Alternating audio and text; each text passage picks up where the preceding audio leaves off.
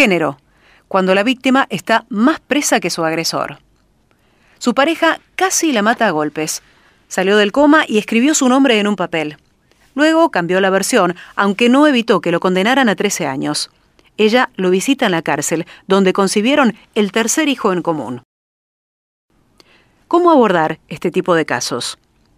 Yo estoy así por el chuki, la cara, después de golpearme tanto con el candado. Tamara salió del coma casi por milagro. Despertó intubada en terapia intensiva del hospital municipal, alterada, quería hablar. Como en esas películas, un médico la tranquilizó, le dio un papel y un fibrón y escribió esa frase. Presentes en la sala, a su madre y a una de las hermanas, que filmó la escena con el celular, no les llamó la atención. Sabían que era tortuosa su relación con Chucky. Se conocían desde los 13 y llevaban más de 10 años de idas y vueltas, con el nacimiento de dos hijos en el camino. Tamara, nombre de fantasía, había entrado en el municipal al mediodía del domingo 7 de abril de 2019, luego de ser atacada por su pareja, cuyas iniciales son JLC, en la vivienda que ambos compartían en la calle Nicolás Levalle, barrio Colón de nuestra ciudad.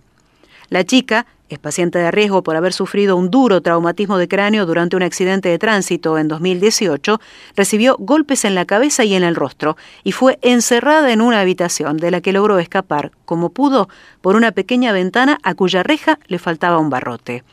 Ensangrentada, descalza y totalmente desalineada, corrió 200 metros hasta la verdulería, atendida por su hermana, en cuyo frente se desmayó, aunque antes alcanzó a balbucear Chucky cuando le preguntaban insistentemente qué le había pasado y quién había sido. La ambulancia trasladó a la joven y un patrullero del comando arrestó a JLC cuando estaba escondido en un galpón de la vivienda a punto de escapar. Mejorada en su salud, pero aún internada, Tamara empezó a recibir mensajes de su suegra y su cuñada y cambió la versión.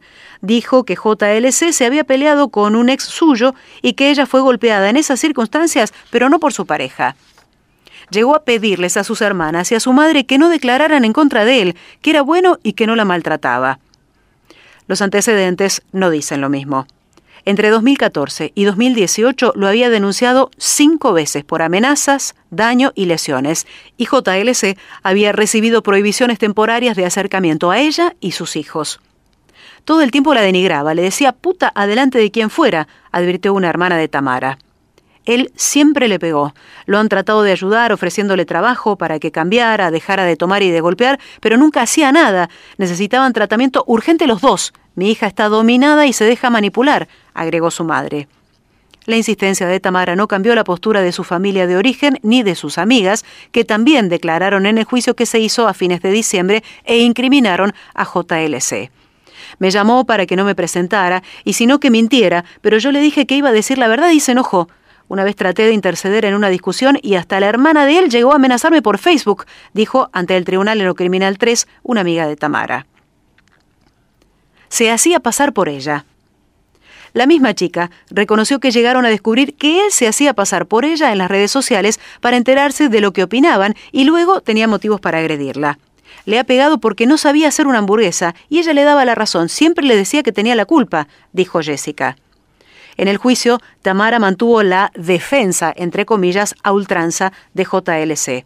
Y su cuñada Graciela arremetió contra los que querían verlo preso. Está muy bien todo esto de la violencia de género y los pañuelitos verdes, pero no es este el caso. Ellos discuten como cualquier pareja, pero tienen una relación linda. Hoy hacen videollamadas por la cuarentena, expresó. De hecho, el tercer hijo de la tortuosa relación nació hace ocho meses, con el hombre en prisión y el vínculo deberá mantenerse con distanciamiento, pero no por el COVID-19, sino porque la justicia rechazó las coartadas y condenó a JLC a 13 años de prisión por homicidio calificado, por el vínculo y por mediar violencia de género en grado de tentativa, con el agravante de desplegar conductas en un contexto de violencia de género. Lo decidieron los jueces Eugenio Casas, Daniela Fabiana Castaño y Eduardo Damper. Círculo destructivo.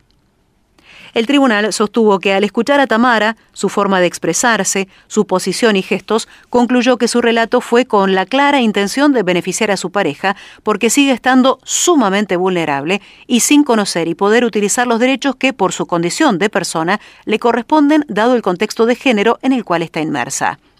Más allá de los testimonios de una y otra parte, consideraron clave el dato del candado, solo aportado por la víctima cuando hizo la anotación en el hospital. Nadie más podía saberlo, dijeron los jueces para agregar que el candado, con manchas de sangre, se encontró debajo del almohadón de un sillón en la vivienda del barrio Colón. Sí se reconoció como complejo el análisis de la prueba en un caso que se corresponde con una problemática que afecta a muchas mujeres en nuestro país, dijeron los jueces.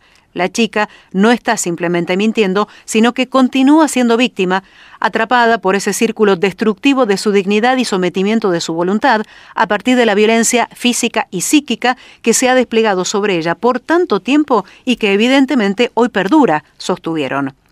La eliminación de la violencia contra la mujer es una condición necesaria para su desarrollo individual y social, para que se logre así participar en todas las esferas de la vida, en igualdad y en plena libertad, ampliaron al margen de la condena a 13 años de prisión y teniendo en cuenta la violencia que aún ejercen contra ella, su pareja y la familia de él, el tribunal ordenó la intervención del Centro de Asistencia a la Víctima de la Fiscalía General y de la Oficina de Asistencia a las Víctimas del Ministerio de Justicia para tratar de darle protección a Tamara.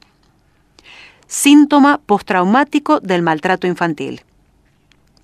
Corina Fernández dedicó la segunda parte de su vida a la defensa del género, luego de padecer la primera con más de 20 años de violencia machista y un intento de femicidio, recibió tres disparos, del que milagrosamente sobrevivió. Como promotora de la ONG Hay una salida, es palabra autorizada para analizar estos casos y opinar de qué manera se puede auxiliar a una persona en un contexto como el de Tamara.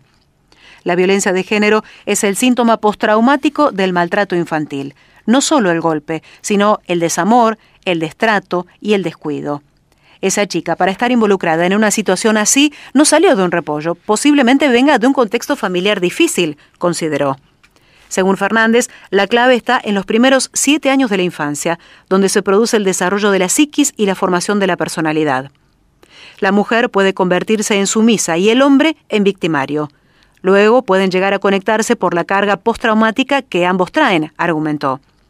Para la especialista, Tamara no está en condiciones de darse cuenta de su relación enferma y también dijo que necesita, como cualquier otra mujer en su caso, un tratamiento psicológico urgente para recuperar la autoestima y la dignidad, porque de lo contrario, nada va a cambiar.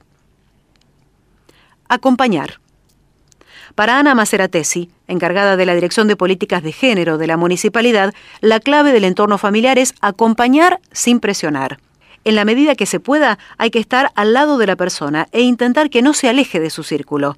Sucede que la familia muchas veces denuncia, pero después la víctima no ratifica esa denuncia y sigue en riesgo, explicó.